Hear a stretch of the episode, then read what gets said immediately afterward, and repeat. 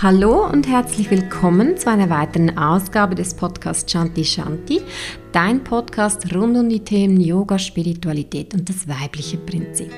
Am Mikrofon Melanie Stalder und ich freue mich, dass du mit dabei bist. Heute sprechen wir über das dritte Trimester der Schwangerschaft. Ich habe ja schon in den letzten zwei Folgen ein bisschen erzählt, wie es mir ergangen ist, ähm, wie ich äh, gereist bin, auch während der Schwangerschaft, was ich euch äh, an Yoga-Tipps weitergeben konnte und sonst noch so einiges, was mir doch als wichtig erschien. Ähm, und für das dritte Trimester habe ich mir auch wieder ein paar Gedanken gemacht. Ähm, ich persönlich finde das dritte Trimester äh, gefällt mir bis jetzt am besten. Viele klagen da ein bisschen über ähm, ja, Sodbrennen oder Trägheit, Müdigkeit. Natürlich der Bauch wird immer größer, das spüre ich auch. Trotzdem war für mich jetzt im Rückblick so das zweite Trimester schon cool, weil man da wieder Energie hat. Aber ich hatte ja da so ISG-Probleme, konnte kaum laufen und das hat sich jetzt sozusagen erledigt, da ich jetzt auch nicht mehr arbeite. Ich habe viel mehr Zeit. Jetzt ähm, vor allem der letzte Monat jetzt vor Geburt, ähm, damit ich mich auch wirklich auf dieses große Ereignis vorbereiten kann, nutze ich, um mich vorzubereiten. Und das finde ich doch sehr schön, diese Rituale mit einzubinden. Ich erzähle euch dann auch ein bisschen, was ich da für Rituale mache. Ja, jede Frau ist anders, jede Schwangerschaft ist anders, das möchte ich auch betonen. Ich ähm, gebe einfach mit auf den Weg, was mir hilft oder geholfen hat. Ähm, und was, mit was ich mich ganz stark auseinandergesetzt habe, ist mit ähm, dem Thema Geburt. Äh, ich wollte einfach das ganze Spektrum ein bisschen besser verstehen und auch diese Selbstverantwortung übernehmen. Sprich, ich bin mir das Spital anschauen gegangen, ähm, falls es zu, einer Trans zu einem Transfer kommen würde, ähm, habe mich damit auseinandergesetzt, habe mich auch ganz stark damit auseinandergesetzt, was ich nicht möchte, was ich möchte ähm, ich habe mich mit ähm, selbstständiger Geburt, also Free Birth, auseinandergesetzt. Das habe ich, glaube ich, schon in einem Podcast erwähnt, dass mich das sehr inspiriert. Das sind Frauen, das ist eine Bewegung, Free Birth Society aus den Staaten. Und das sind viele Frauen, die einfach ähm, auf äh, die Medikalisierung verzichten und eigenständig mit ihrem Geburtsteam sei das der Partner, Partnerin oder Freunde, ähm, ihr Kind zur Welt bringen. Und ähm, genau, und damit habe ich mich auch auseinandergesetzt, also einen Kurs noch dazu belegt, damit ich auch im Falle eines Falles alleine ein Kind auf die Welt bringen könnte, dass ich einfach gut vorbereitet bin. Werde ich nicht machen. Ähm, mein Setting ist mit Hebammen in, in, zu Hause und mein Partner. Aber trotzdem finde ich, ähm, find ich schon wichtig, dass eine Frau die Verantwortung übernimmt und sich mit diesen Themen auseinandersetzt. Dass sie auch weiß, was für Komplikationen könnten ähm, vorkommen. Und ja, ich denke, es mit vielen dass wenn wir uns so nicht in dieses, okay, ich vertraue jetzt mal dem Arzt oder ich, ich äh, gebe jetzt mal äh, auch mh, mm, sozusagen die Verantwortung ab, dass wir da ein bisschen Recherche betreiben müssen und uns auch wirklich, wirklich mit der Thematik auseinandersetzen müssen. Es gibt tausende von Möglichkeiten, dies zu machen. Ich habe auch noch Studien gelesen, aber es gibt ja auch ganz viele, die sich schon damit befasst haben und ähm, man muss jetzt nicht eigenständig irgendwie jede Studie herausfischen, um sich da ein Bild darüber zu machen. Auch finde ich es immer wichtig, dass wenn jemand vielleicht dir sagt, äh, so und so, aufgrund dessen Risiko, dass man da vielleicht auch ein bisschen nachhakt, ja, wie hoch ist das Risiko? Gibt es dazu Zahlen? Gibt es dazu Statistiken? Und manchmal merkt man dann, dass eigentlich die Personen, die das einfach so gelernt haben, übernommen haben, eigentlich keinen Plan haben, äh, wie hoch jetzt zum Beispiel dieses Risiko ist. Ähm, ja, weil man es eben so gelernt hat. Also da empfehle ich einfach, setz dich damit auseinander. Ähm, das gibt dir auch ein gutes Gefühl. Es gibt dir auch Sicherheit. Und ja, ich habe dann auch für mich entschieden, das war so in der 34. Woche, dass ich noch eine Ausbildung mache als pränatale Yogalehrerin. Das war in Wiesbaden in Deutschland. Und Dazu ein paar Gedanken. Natürlich, ja, denkt man vielleicht so, ja, ich gehe nicht mehr ins Ausland oder ich gehe nicht mehr so weit weg, wenn so dieser errechnete Termin immer näher rückt. Und ich habe mich damals entschieden für diese Ausbildung, weil ich wusste, ich kann die auch über Zoom machen. Also wenn ich mich jetzt nicht so fit ähm, oder gut gefühlt hätte, hätte ich das auch von zu Hause aus machen können. Und darum habe ich mich auch angemeldet, weil ich wusste, ja, ist dann schon ziemlich ein großer Bauch und auch so ähm, schon weit fortgeschritten. Aber ich habe mich wirklich so gut gefühlt und ähm, hatte auch nicht irgendwie das Gefühl, dass ähm, das Baby schon bald kommen möchte. Also bin ich dann nach Wiesbaden gereist und es hat mir so gut getan. Es war für mich auch wie eine Schwangerschaftsvorbereitung, mich nochmals intensiv mit dem Thema zu befassen. Auch das Yoga hat mir gut getan. Ähm, die Kursleiterin hat sehr viele Hypnobirthing-Elemente mit eingebracht, also viel Entspannung und es war einfach mega eine tolle Woche. Würde ich jederzeit wieder machen. Und ähm, apropos Hypnobirthing, da bin ich jetzt doch auch noch dazu gekommen. Und zwar hatte ich dann ähm, auch noch mit meinem Partner, hatten wir einen Geburtsvorbereitungskurs, also so ein ähm, One-to-One oder besser gesagt ein One-to-Two. und ja, da hat die Frau, die Hebamme, hat ganz viele Hypnobirthing-Elemente mit eingebracht in diesen Kurs, was mich äh, speziell auch gut angesprochen hat. Und ich habe dann auch gleich von ihr noch ein Buch gekauft und bin jetzt also regelmäßig auch diese Entspannungsreisen am Hören. Ist ja nicht unbedingt ähm, jetzt eine Meditation. Für mich ist Meditation immer noch, eine reine Meditation immer noch einfach Stille. Aber ähm, tut mir gut und das habe ich jetzt so eingebaut, dass ich eigentlich immer nach dem Mittag mich hinlege und eine Entspannungsreise mache, was mir persönlich auch wirklich taugt. Genau dann das Atmen, das mache ich immer am Morgen.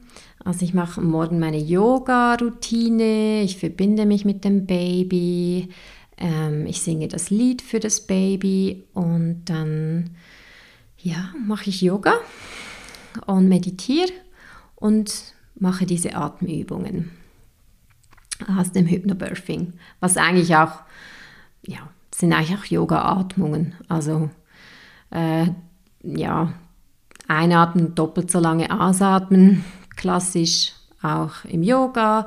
Lange einatmen, lange Ausatmung, auch klassisch im Yoga. Also viel Neues ist das nicht äh, oder viel Neues, viel Neues dazugelernt habe ich nicht, aber es ist trotzdem nochmals gut, das einfach so ähm, bildlich auch äh, sich vor Augen zu halten, dass wenn dann eine Welle kommt, dass man dann einatmet, dass man eigentlich mit der, der Gebärmutter hilft ähm, nach oben und dann quasi dem, dem Baby mit der Ausatmung hilft, ähm, nach unten zu gehen. Genau. Was ich auch spannend finde, ist immer diese Debatte um ähm, dieses Atmen, wenn man den Beckenboden ähm, trainiert.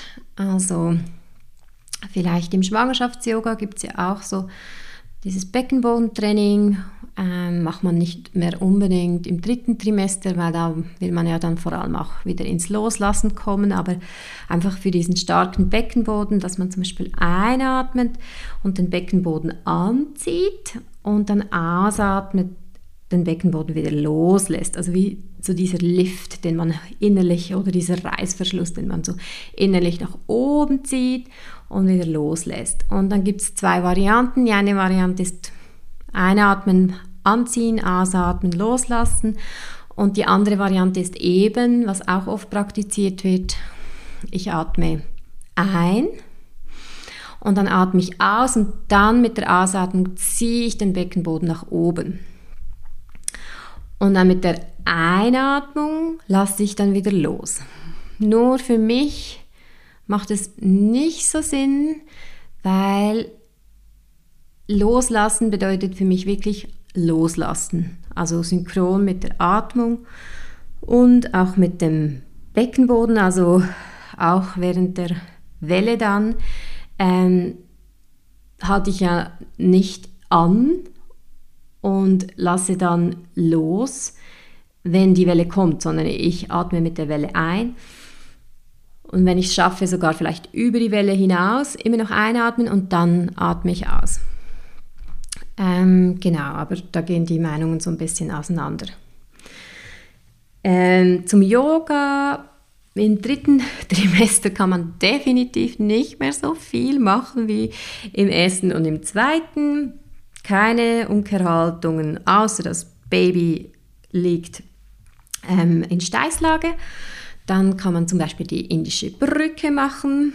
Das ist eine sehr beliebte Yoga-Pose, wenn man möchte, dass das Baby mit dem Kopf noch nach unten kommt. Oder eben auch ähm, ja, ähm, Beine hochlagen oder Becken hochbringen, all die Dinge.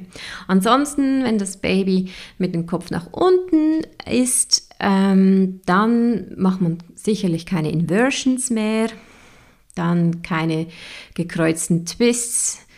Ähm, einfach immer schauen, dass der Bauch genug Platz hat, Beine, Füße genug auseinander. Ähm, ja, das sind so die wichtigsten Dinge. Keine Bauchmuskulaturübungen natürlich. Und wirklich sich so ein bisschen mit dem Loslassen ähm, üben, auch im Yoga, obwohl ich manchmal auch finde, es tut ganz gut, ein bisschen die Beine zu trainieren. Die Venenpumpe ist ganz toll, also kann man auch im Sitzen machen, einfach Füße pointen und flexen, hin und her, point, flex, point, flex, point, flex, das ist super ähm, für die Zirkulation der ähm, Beine. Genau, also da gibt es ganz vieles, was man so als äh, Hilfe machen kann. Und ich nutze jetzt auch immer Blöcke und Decken, ähm, genau, weil einfach alles viel weicher wird, auch die Handgelenke, man kann da nicht mehr ewig irgendwie auf diesen Handgelenken sein, auch nicht mehr ewig auf den Knien. Da gibt es ähm, schöne Hilfsmittel wie Bolster, Decken, Blöcke.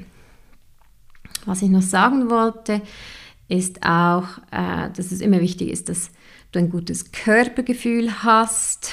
Ähm, genau, und dass du natürlich jede jedes Asana auch mit deinem Atem verbindest, ist ja auch sonst so, dass man das so macht. Ja, und da gibt es natürlich viel, ähm, ja, viele Tipps kennt ihr wahrscheinlich oder habt ihr vielleicht schon gehört. Man sollte Datteln essen und Leinsamen zu sich nehmen, damit einfach das Gewebe auch weicher wird. Ähm, mache ich momentan nicht. Es fühlt sich irgendwie nicht so richtig an, aber ich mache das mit den Nachtkerzen. Also ich nehme Nachtkerzenkapseln. Ähm, die nutze ich vaginal über die Nacht.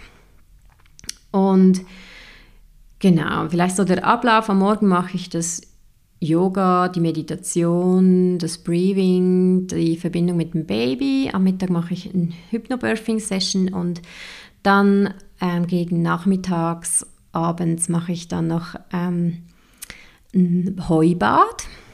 Yoni-Steaming nennt man das. Ähm, nachher mache ich eine Darmmassage und nutze auch den Epino, um das Gewebe ein bisschen vorzubereiten für die Geburt. Muss man nicht machen, kann man machen. Genau. Also ich finde das ganz schön, weil ich jetzt Zeit habe und ich mache das so wie ein Ritual und es fühlt sich eigentlich auch richtig und gut an. Aber auch das jede Frau selbst überlassen, was sie gerne machen möchte. Magnesium ist ganz wichtig, das spüre ich momentan. Ähm, ja, einfach ab und zu auch diese Wadenkrämpfe. Ähm, das ist ein Hinweis auch auf äh, ja, zu wenig Magnesium und nehme halt auch noch diese Präparate für Schwangerschaft und Stillzeit. Genau. Ansonsten gehe ich fast jeden Tag, wenn es geht, laufen, spazieren. Ihr müsst euch vorstellen, ja, eine Geburt, das wird, äh, die kann sehr lange gehen, das kann bis zu drei Tage gehen. Ähm, äh, man braucht da Kondition. Ähm, darum möchte ich körperlich eigentlich auch fit sein und habe auch ein gutes Gefühl. Also ich laufe viel und bewege mich und nutze aber auch immer wieder die Zeit, wenn ich müde bin, zum ja einfach zum eine Pause machen, mich hinlegen. Manchmal schlafe ich ein, manchmal nicht. Also ja, da schaue ich einfach extrem auf meinen Körper, was der gerade braucht. Genau. Ja, und das ist eigentlich so ein bisschen alles zum dritten Trimester. Ich habe das Gefühl, es ist eine wunderschöne Zeit, weil du dann auch das Baby so gut spürst. Also es ist irgendwie so, da, jetzt fühle ich mich wirklich teilweise so symbiotisch oder eben nicht symbiotisch, weil ich merke ja, das Baby macht einfach das, was es will. Äh, wir sind da nicht synchron. Aber es ist so eine tiefe, tiefe Verbundenheit und das finde ich halt schon mega schön im, ja, im Vergleich jetzt zum ersten oder zweiten Trimester ähm, diese, diese tiefe, tiefe Verbundenheit und dieses Connecten. Einfach wunderschön. Und dann, ganz wichtig, ui, hätte ich fast vergessen, unbedingt Mama Blessing machen lassen oder organisieren lassen, weil ich war ja ein bisschen skeptisch am Anfang. Ich hatte ja schon ein Baby Blessing von einem erwachten Swami und das war so berührend. Das hat mir so viel Kraft gegeben, auch für die ganze Schwangerschaft. Ähm, dann dachte ich, ja, ja, alle sprechen von diesem Mama Blessing jetzt. Ähm, Blessing Way nennt man das auch. Und ich wurde auch ein paar Mal darauf angesprochen und dann hat doch ähm, eine Freundin von mir, die jetzt auch die Dula-Ausbildung macht, gesagt, hey, wenn du möchtest, organisiere ich das für dich. Und ich, das hat sich dann für mich wirklich gut angefühlt, ähm, weil ich sie auch kenne und ja, habe hab mich gleich wohl damit gefühlt. Und oh mein Gott, es ist so schön. Ähm, ja, es ist einfach, es kommen Frauen zusammen, Frauen, die, die dir nahestehen, also zum Beispiel meine Mutter war auch mit dabei und äh, wir haben das draußen hier im Appenzell an einem wunderschönen Ort gemacht. Ähm, sie, die das organisiert hat, ähm, die Rebecca, ich kann die gerne dann auch noch verlinken in den Show Notes. Sie hat das so schön gemacht, auch ähm, einfach vom, vom Ritual her, von der Gestaltung her. Es war sehr liebevoll und sehr sinnhaft. Und das, um das geht es, das sage ich auch immer in meinen äh, Kursen zum weiblichen Prinzip. Es geht eben um diese Sinnhaftigkeit, also dieses Ich gebe etwas einen Sinn. Ich wähle bewusst die Karten aus, ich wähle bewusst den Stein aus, ich wähle bewusst die Blumen aus. Ähm, Wunderschön hat sie das gemacht und natürlich auch danke an die Frauen, die teilgenommen haben und mich bestärkt haben. Es geht also darum, dass nicht das Baby im Mittelpunkt steht. Also du kriegst keine ähm, Geschenke fürs Baby, es werden auch keine lustigen Babyspiele gemacht, sondern ähm, es geht wirklich um die Mutter, um die Mutter vorzubereiten und zu bestärken für die Geburt. Und ähm, das kann man natürlich verschiedenartig machen. Bei mir war es so, dass sie zum Beispiel meine Freundinnen mir gesagt haben, ähm, was sie an mir bewundern und ähm, so ein bisschen meine Stärken auch ähm, erwähnt haben. Zusätzlich haben sie mir auch äh, für die Geburt äh, ihren, ihre Glückwünsche und ihren Segen ausgesprochen. Ja, es war, einfach, es war wunderschön, es ist sehr bekräftigend und ähm, kann ich wärmstens empfehlen. Genau.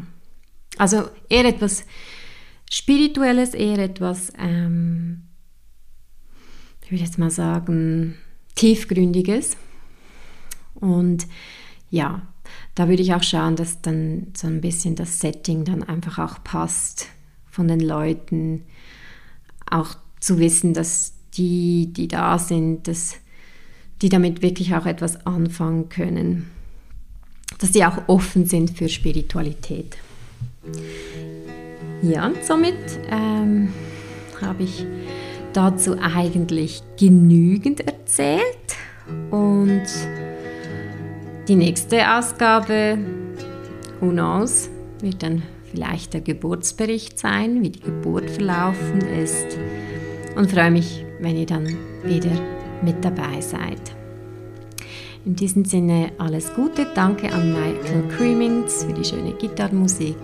Namaste.